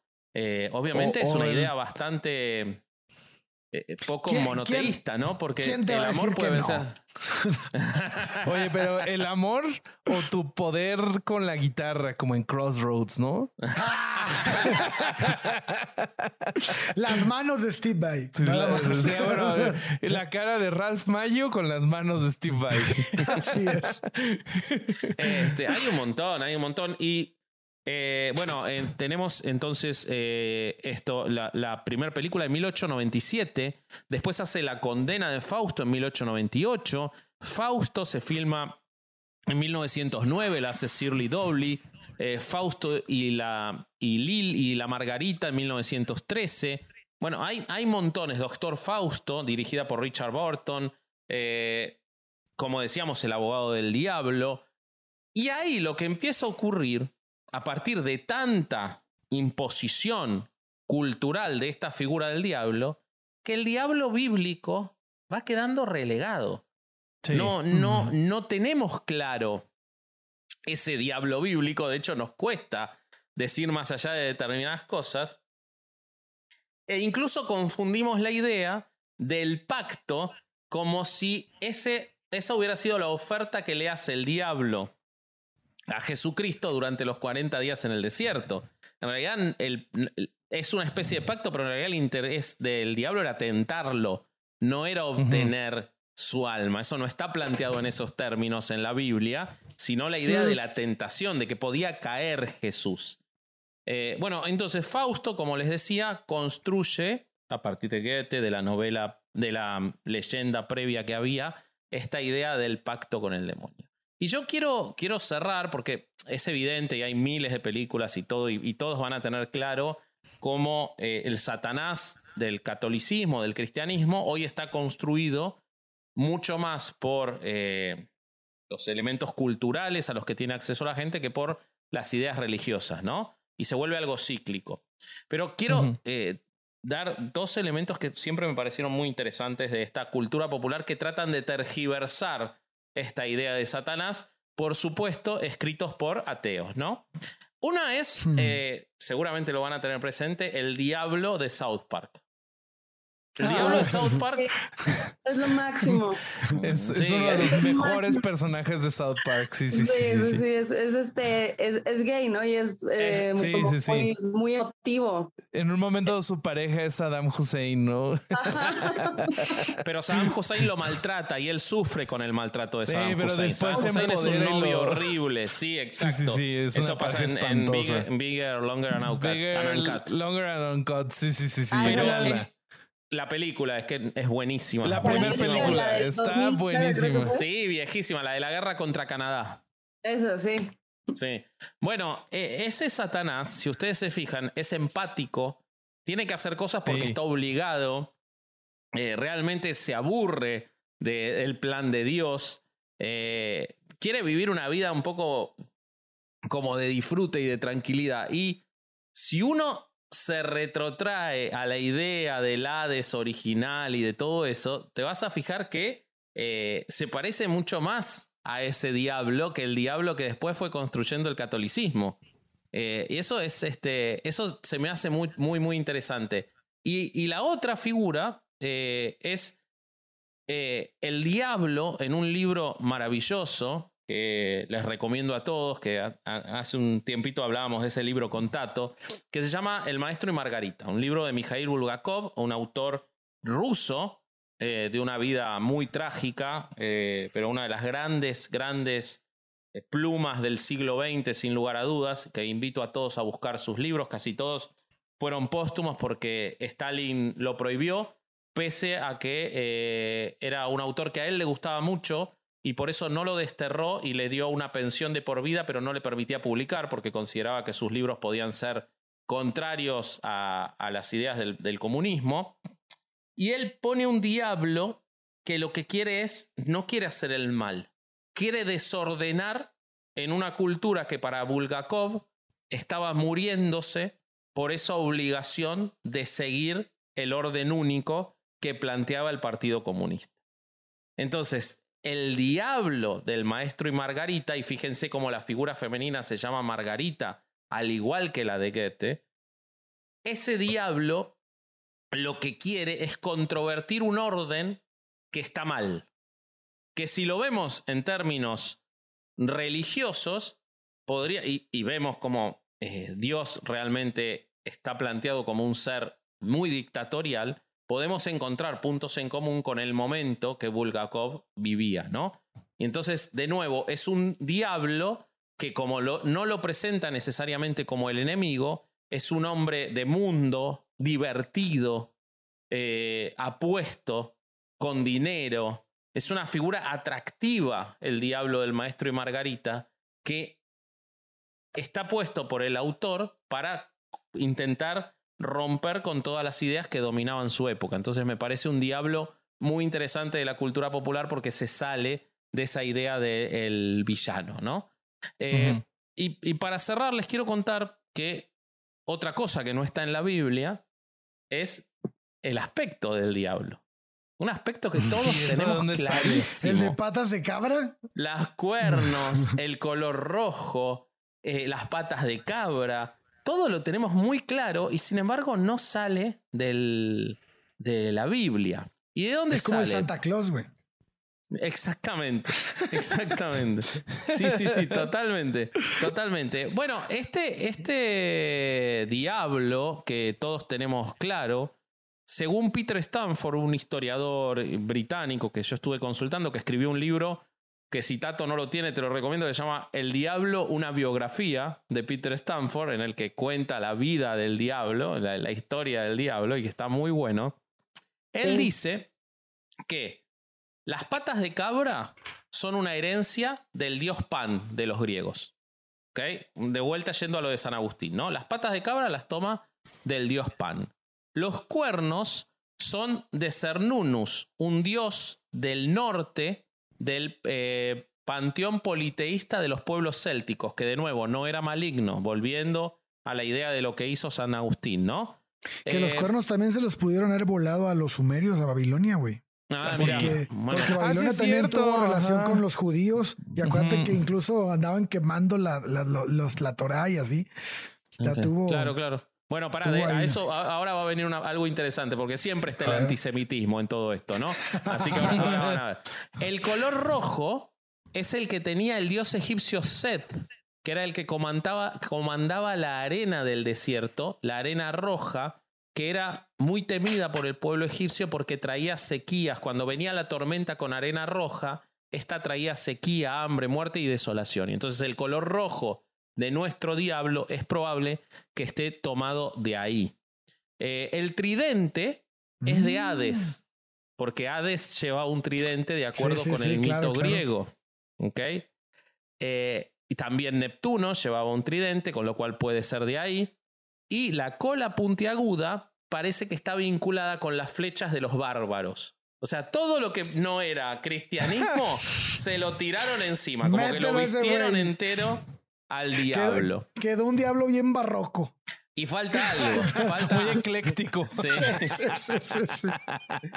Falta lo más importante, que es la cara. ¿Por qué el diablo ese que vemos tiene las cejas muy pobladas? Los ojos Porque el muy diablo tiene la cara del conde Fabrebagat. Explícanos. Bueno, algo parecido, algo parecido, pero en realidad si vos lo ves está descrito como cejas pobladas, ojos muy grandes, nariz aguileña y barba muy poblada. ¿Y eso qué es? ¿Un judío o un árabe? ¡Ay, no Ah, mames! madre, güey. Entonces al diablo le Oye, qué pusieron feo cara. que sean así. Y bueno, así es. Y esto me da el pie porque, por supuesto, en ese momento en el que se construye esta imagen del diablo cerca de la Edad Media, estaba la guerra contra los musulmanes. Los musulmanes estaban atacando Occidente y por eso le ponen esa cara. Y me parece que está bueno atar esto con que Tato eh, nos cuente un poquito sobre el diablo o el demonio, no sé cómo se llamará, en la cultura islámica. Pues eh, es casi lo mismo que el, el, el católico, o sea, ya ven, tienen muchas similitudes el Islam con, con el judaísmo. O sea, es igual, bueno, se llama Iblis o Shaitan. O sea, el Shaitan es como Satán, Ah, Ok. sí, sí, sí. Iblis es, creo que el nombre del ángel. Creo que las únicas como cosas diferentes que, que me acuerdo que tiene el diablo del Islam es que se- eh, no fue como una arrogancia ante Dios, que fue la del, la del, la del catolicismo, sino ante Adán. Ok. Ah, mira. Ujú. Sí, y pues por eso pues fue castigado y demás. Creo que también se dice de él que, que inventó el espacio y el tiempo, como Ok. para Wow. tener más dominio. Sí. Como Porque el espacio y tiempo termina dando la- el, el envejecer y al final tu muerte o por qué lo vinculan. Yo creo que sí, que porque así puede dominar más a los hombres. Eso es como el enemigo jurado de los hombres, ¿no? Según él. Según Ok. él. Ok. Sí. No manches, yo no sabía nada de esto. Sí, y pa- para ellos también, ahí sí creo que usó a una serpiente justo, no era, no era la serpiente, sino lo usó porque también habló con un, con un pájaro o algo así, o sea, en, en el, en el Edén llegó y, y habló con un pájaro como para que lo dejara entrar y entonces... Ah, mirá, hay más este, animales Pues el vato involucrados. se hablaba de tú con los animales. Ah, con madre. y, y le pidió el pavor a la serpiente, o sea, y creo que no sé qué le prometió a cambio. Ok, Pero- ah, entonces en, en el Islam el demonio no era la no, el Satán no era la serpiente, sino le pidió el favor. Sí, Así es. ¡Wow! y, Bueno, mm, y pues Está más también hay divertida esta, esta teoría. Sí, pues casi igual. También hay muchos, muchos exorcismos en, en el Islam. ¿En serio? No sabía. Para quitar a este ángel caído. Sí, sí, sí, sí. ok. Y también se que hay muchos demonios, pues muchos shaitans. O sea, es como, pues aquí también en la religión católica sabemos que hay muchos demonios. Sí. Está Lucifer y está eh, Baal y está... Pazuzu que ya lo, lo- nos lo traje, lo- la cultura popular lo trajo al catolicismo, ¿no? sí. Y, y también en, en- en las culturas que predecedieron en esas tierras eh, había muchos diablos, ¿no? Como los diablos que, por los genios eran diablos, ¿no? Los jeans, Los ¿no? genios de la botella, Sí. ¿no? Sí, sí, sí. Pero no sé Sí. cómo funcionan, la verdad, solo sé el nombre. Lo que sí no Sí, sé pero- es cuál sea la, la relación del diablo con toda esta ideología islámica extremista. Este, ¿cuál, ¿Cuál es el lugar del diablo para ellos, pues, en, en, en esa ideología de... Ah, o sea, de, de. No para sé si un fundamentalista. Ajá, para un fundamentalista. Ah, no, ni idea. Será no sé si tema piensan para que estudiar. Occidente está relacionado con el diablo y, Mm. y así, no sé. Ok, no, sí, Yo, será. yo entiendo que, no sé para, para, para otras cosas, ¿no? Para la violencia o lo que sea, pero sí entiendo que para toda la cuestión de la eh, el violentamiento de los derechos. ah, la violación de los derechos de las mujeres. No quería usar violación, pero de los derechos de las mujeres. Hay toda una idea en el Islam, quizás tiene que ver con esto que decías vos de, de la serpiente como femenina o lo que sea, de que la mujer es más proclive al pecado y que entonces por eso tiene que estar más eh, ataviada y todas estas cosas. Pero creo que es una interpretación, no es la, la uniforme, ¿no? Eh, pero entiendo que hay toda una idea de que hay, tienen más facilidad de caer ante los engaños, de, supongo que ese demonio, ¿no? Pero no, no lo tengo, no tengo la certeza. Alguna vez lo he, lo he visto, pero no tengo la certeza de eso. Mm, ya. Sí. Uf, Este, También y está Bobby- Lilith, ¿no? También está Lilith. eh, en- Lilith sí. mm, Pues es, es la primera mujer. Ajá, la que termina robándose a los niños después, ¿no? Así una... Sí, No no, sé si tiene que no ver algo nada. con el diablo. Creo que, creo que al- hay como este, historias, mitos de ella de que cogió con no sé cuántos demonios y con Ah, un demonio ¿sí? que tenía cientos y así. Sí, sí, sí. Es que la vinculaban con una presencia demoníaca porque se así. supone que abandona a Adán en el Edén y luego por eso crean a Ah. Eva Que le cae gordo a Adán y lo deja. y lo deja chingar. O sea, Pero eso es del judaísmo, ¿no? Eso sí, está en sí, el sí, Islam es del judaísmo. Ese es del Sí, judaísmo. claro. Pero ahorita me acordé que estaba diciendo tanto, dije, no dijimos, no hablamos de Lilith. Ok. Pero no, Claro. creo que no es un demonio, Lili, o sí, no sé. No, Pues es como una sé. prese- lo- yo lo he visto que lo vinculan con una presencia demoníaca, pero yo no sé si es una deformación que se dio posterior, pero este, porque este mito este lo, como que se lo fusilaron de los sumerios también, ¿no? Porque aparece No. también allá y te- está así la relacionado. tradición Sí, ¿eh? judeocristiana fusilándose este, otros mitos, no lo puedo creer, güey. De hecho, según entiendo, Lilith viene de Lilitú, que era un, un grupo de demonios que Ah, venían, no tengo claro de qué, de qué origen, si eran acadios o sumerios, Ajá, pero pero era de Lilith, esos tiempos, como ¿no? nombre, claro, viene de Lilitú, que eran unos demonios. Sí, Eh, o sea que sí está esa, esa vinculación. Y bueno, y Lilith era mujer, entonces ahí vamos para, para ese lado siempre, ¿no? Sí. Eh, pero bueno, que, que no tenía ni idea, la verdad, Tato. Eso, Sí. eso, todo eso lo estudiaste Está cuando para preparar la obra. Sí, es de las cosillas que me acuerdo.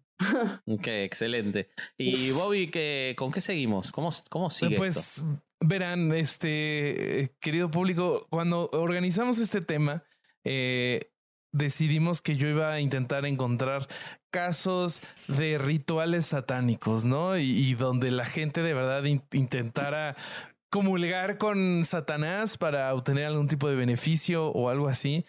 Pero lo que me encontré consistentemente es que estos rituales en realidad eran o son rituales paganos o rituales de algún otro sistema de creencias que no se conforman con el cristianismo y que por lo tanto son denominados por parte del cristianismo o catolicismo como satánicos, ¿no? Es el mismo caso de la persecución de las brujas con el este Maleus Maleficarum hasta ya eh, lo más moderno que sería el pánico satánico, ¿no? Si no saben lo que es el pánico satánico, de, Pues- de los noventas. Ándale, exactamente. Ahí, ahí es, me encanta porque hay un montón de, de- de referencias de cultura pop, ¿no? O sea, están los tres de, de West Memphis, que Leyendas Legendarias tiene un capítulo excelente de, de- sobre ellos, pero está, o sea, esto estuvo bien grave porque allá en los noventas eh, hubo un mo- montón de, de encarcelamientos totalmente injustos eh, en contra de, de gente que, que en realidad no había hecho nada y pues un- una inoperancia absoluta de, de, de la justicia. No sé si ustedes eh, hayan escuchado algún caso en particular de, de, mm, cómo se llama, del pánico satánico. Mm, Yo solo me acuerdo de grupos, este, cantantes, cosas así que decían que tenían Como denominados, ¿no? diablo y escuchaba su canción y al revés, este, y se escuchaban ritos satánicos no Sí, sé sí, qué. sí, sí, sí, sí, O sea, sí. son cosas de las cosillas que me acuerdo. O que había mensajes subliminales en las Ajá. películas de Disney y así. Sí, justo. Y, y seguro, te acuerdas de los narcosatánicos que pues en realidad Ah, eran santeros y de palo mayombe. O sea, nada, nada, nada que ver. Y De este, la casa de mi abuelo no vas a estar hablando, cabrón. ¿eh? ¿La sabés tanto esa que Ale tenía, el, abuelo de Ale buenísima. tenía una no enganga? Tenía una enganga en la casa. eh, eh, o sea, tenía un- una Mi figura de esas del una, palo mayombe. rentaba una casa, rentaba una casa donde el día que se la rentaron le dijeron que no podía abrir un cuarto. Y entonces vivieron un chingo de tiempo en esa casa y resulta que un día viendo la tele habían agarrado a una de las líderes narcosatánicas más importantes de México y resultó ser la que les rentaba la pinche casa. Entonces fueron, abrieron el cuarto y pues lleno de chingaderas de visas negras y todas madres que hacían, ¿no? Y no pasaban nada de cosas ahí en su casa. Pues yo no sé, yo no había nacido. Estaba bien morro, estaba bien Ah, morro. ok. O sea, esto fue posterior Pero a ti. Supongo que no. Qué bueno, güey. Capaz que si no terminabas siendo parte del enganga y este. Sí, sí, sí, sí, todo mal. Todo mal. Como gallina, güey. Sí, sí, sí, sí, sí. Yo este, sí, sí, lo que dijiste, Bobby, recuerdo muchos casos que se habla de satanismo y después cuando lo vas a mirar en realidad son prácticas este, que tienen que ver con, con este vudú o con eh, eh, ¿cómo se llama la religión eh, afro-brasilera?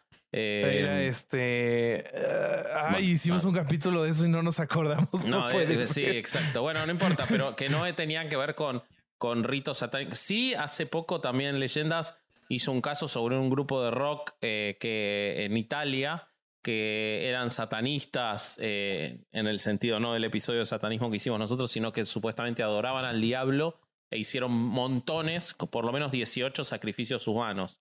O sea que sí hay este, algunos casos. Es muy loco, como decimos, como decíamos, que todo eso parte de todo lo que, lo que fue ocurriendo a través de la literatura y, de, y del cine, ¿no?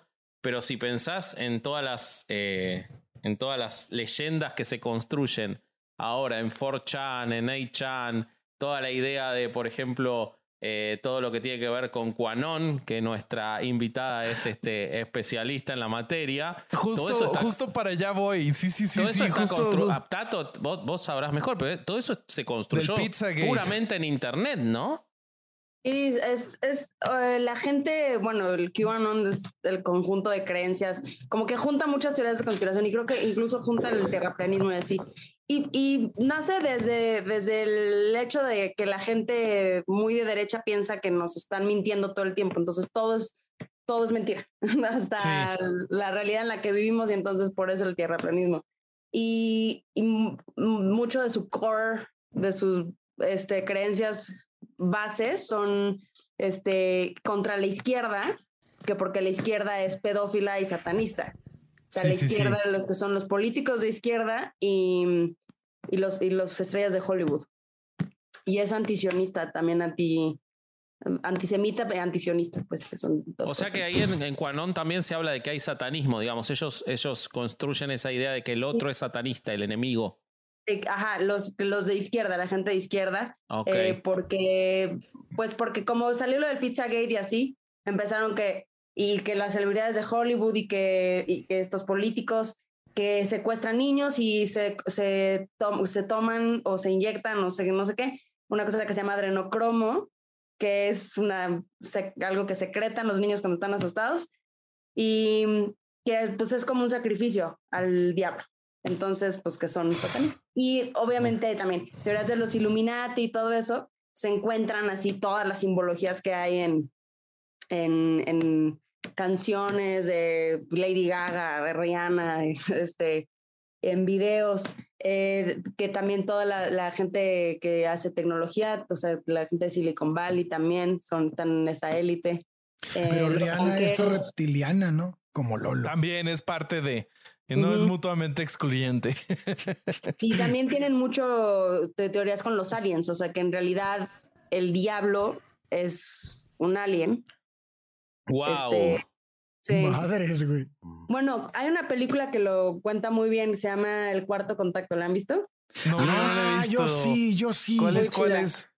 Sí, no es la, eh, no es la que un sí, los lleva a una nave al final, ¿sí es esa? No Eh, sé, bastante es- Tienes que ser más Es- específico. es un falso Es que no documental. quería contar todo lo demás, güey. ok, ok. Es No, un falso documental. Parece documental, pero no es falso, es ficción. Están como, hay, hay dos pantallas, no me acuerdo si son dos pantallas o una y una, eh, primero ves una y después otra. Ves, ves como la historia real y después la, la recreada, pero la historia real también es falsa. Ah, Ok. Pero bueno, este es, es, o sea, tiene todos los símbolos de, de algo satánico y en realidad son aliens, o sea, Ok. se despiertan a las 3.33, este, se, hay poseídos, este, hay mm, pues simbología satánica y en realidad son, son aliens. Y lo, lo, lo que creen los QAnon es eso. Los reptilianos son pues esos enemigos de la humanidad que son los aliens, los, los, este, pues sí, los, el diablo. Ok. Ok, Sí. ok, ok. Entonces, eh, todo eso, digo, eso salió de todas esas redes y se fue a las creencias en la realidad de la gente. Y lo mismo pasa con los pactos con el diablo y con todas estas cosas. No, no, no vienen de la religión organizada, que obviamente le saca muchísimo provecho, pero no se, no, no, no se toma de ahí, sino del conocimiento popular. O sea, no somos tan distintos. Pero, pero, a yo, yo te tengo la mil años conexión. Nos creíamos yo- las historias del bosque, ¿no? Sí. Yo, yo te tengo la conexión de cómo llegamos de, de la eh, que empezó a salir el diablo en la cultura popular a cómo llegamos a QAnon.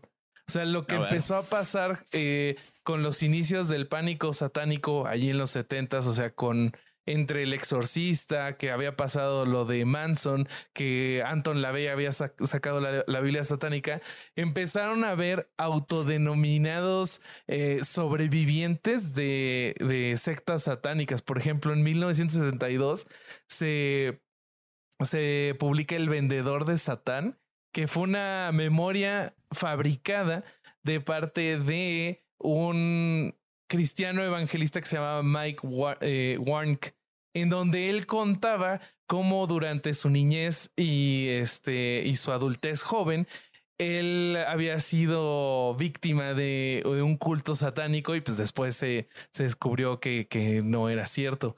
Después me encontré en los ochentas otra memoria fabricada que se llamaba Michelle Recuerda, en donde un em, psicólogo muy controversial con- junto con su esposa publicaron este libro en donde según esto, a partir de regresiones eh, por hipn- hipnosis, ella pudo recordar cómo había sido víctima igual de una secta satánica, de orgías y, y entonces hubo muchísimas publicaciones de este tipo y gente que, que con tal de capitalizar el pánico satánico decía, no, sí, yo estuve y yo sobreviví. Y este, y de ahí fue que se, que se fue introduciendo ya más a, a la parte de la derecha estadounidense. Ok, mira. Qué Y interesante. de ahí ya salto hacia adelante, QAnon.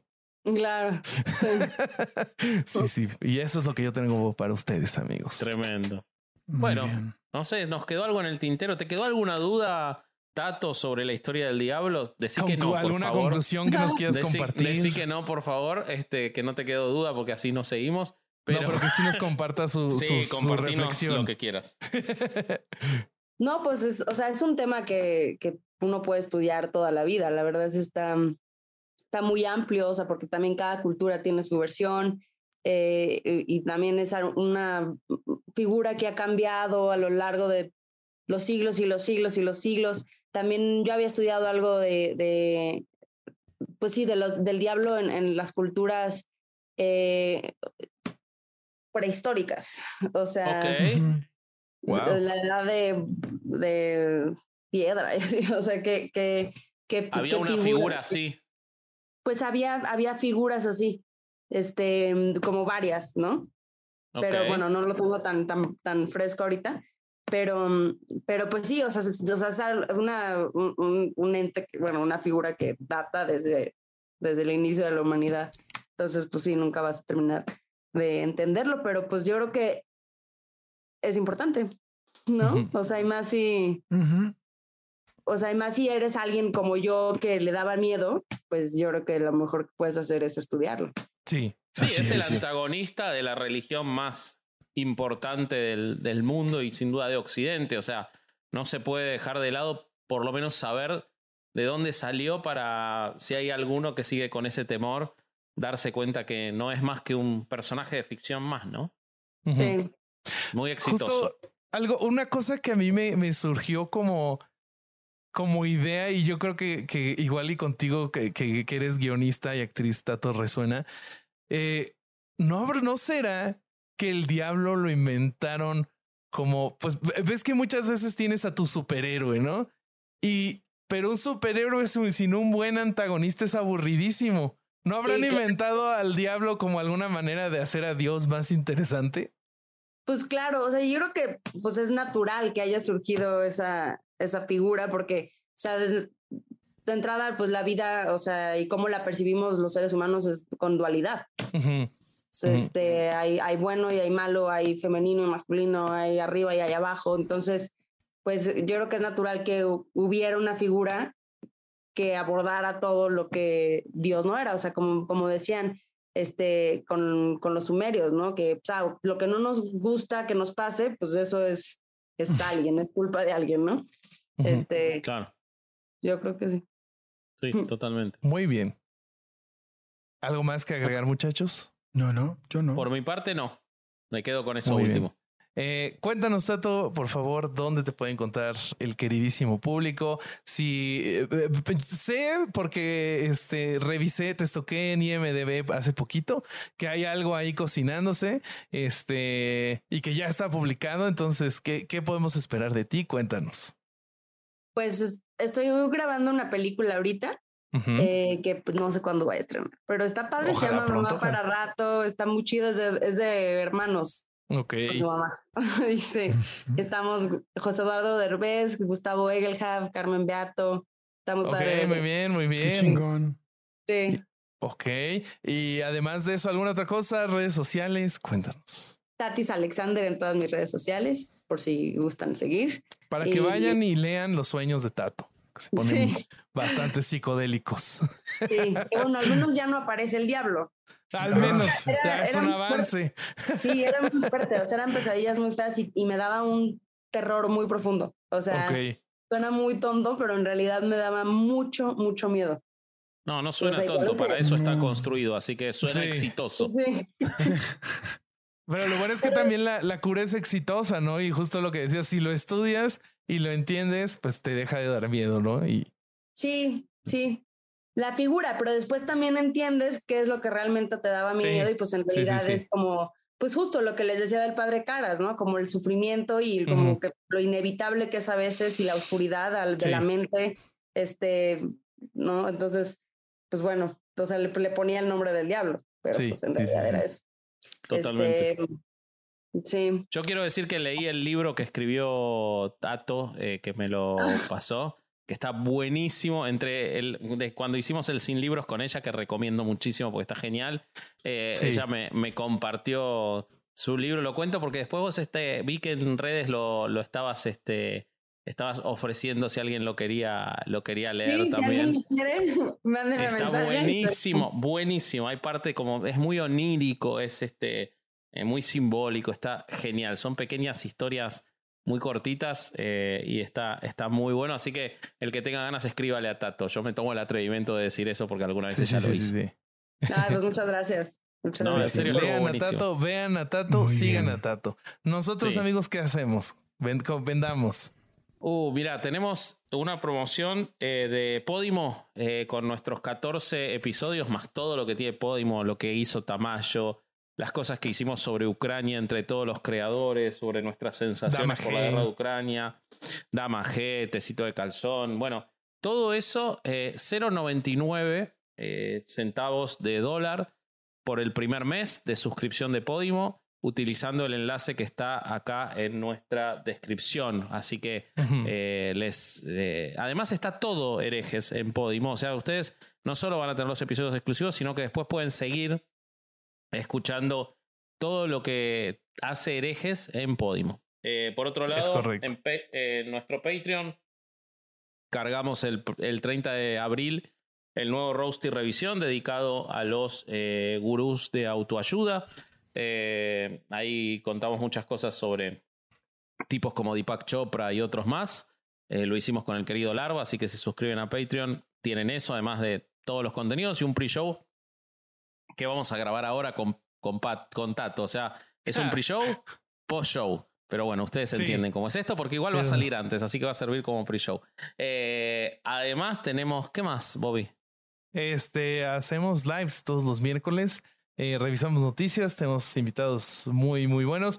Eh, hace dos semanas tuvimos al, al conde Fabregat y platicamos de los calamares gigantes, este, de cómo los chinos quieren desviar asteroides. Estuvo muy bueno. Y redes sociales, estamos en Here- eh, como herejes el podcast en todos lados. Eh, Vasco.ereje, Corsario.ereje, Bobby.ereje.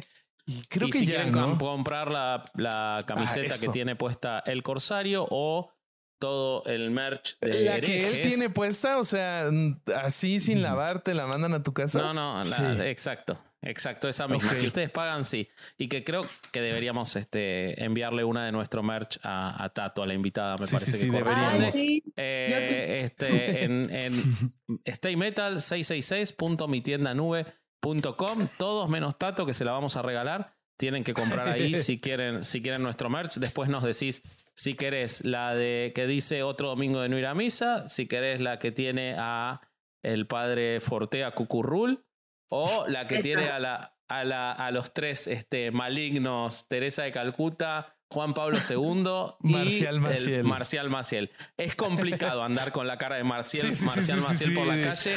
Nunca Este, pensé que iba a sobre hacer. todo, sobre todo en Día del Niño, ¿eh? Pero bueno, este, y eso es todo, Robertín.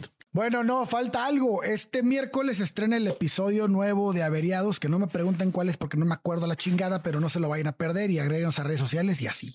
Y, y Ya si salieron no los dos de Janis Joplin, Ajá, ya salieron los de dos Hendrix. de Jimi Hendrix. Así que este, vayan a escuchar Averiados. Está solo en plataformas de audio y está buenísimo. Buenísimo. Full Mira, corsario, hablando, hablando y hablando, que es lo que uno quiere de un podcast. Así que vayan a escuchar Averiados. Bueno, pues vámonos. Este fue otro domingo de no ir a misa y escuchar Herejes, el podcast. Muy bien. Adiós. Vámonos.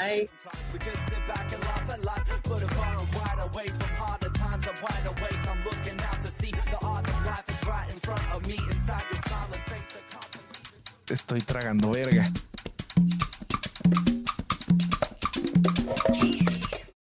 Hey guys, it is Ryan. I'm not sure if you know this about me, but I'm a bit of a fun fanatic when I can. I like to work, but I like fun too. It's a thing. And now the truth is out there. I can tell you about my favorite place to have fun Chumba Casino. They have hundreds of social casino style games to choose from, with new games released each week. You can play for free anytime, anywhere. And each day brings a new chance to collect daily bonuses. So join me in the fun. Sign up now at chumbacasino.com. No purchase necessary. VGW Group. Void were prohibited by law. See terms and conditions. 18 plus. ¿Estás listo para convertir tus mejores ideas en un negocio en línea exitoso? Te presentamos Shopify. Tal vez no lo sabías, pero nuestro podcast More Than Mamis es un negocio y lo empezamos por supuesto para desahogarnos y hablar sobre la maternidad, no para convertirnos en expertas de ventas y del e-commerce. Así que sí, necesitábamos ayuda para vender nuestro merch y poner en marcha nuestra tienda. ¿Y cómo suena con Shopify? Llega otra venta. Shopify es la plataforma de comercio que está revolucionando millones de negocios en todo el mundo. Ya seas un emprendedor desde tu casa o desde donde sea, Shopify es la única herramienta que necesitas para iniciar, administrar y hacer crecer tu negocio sin dificultades. Con Shopify puedo gestionar pedidos, envíos y pagos desde cualquier lugar, brindándote toda la información y estadísticas de tus ventas al detalle. Regístrate para un periodo de prueba con tan solo un dólar al mes en shopify.com barra sonoro, todo en Ve a shopify.com barra sonoro para llevar tu negocio al siguiente nivel. Shopify.com barra sonoro.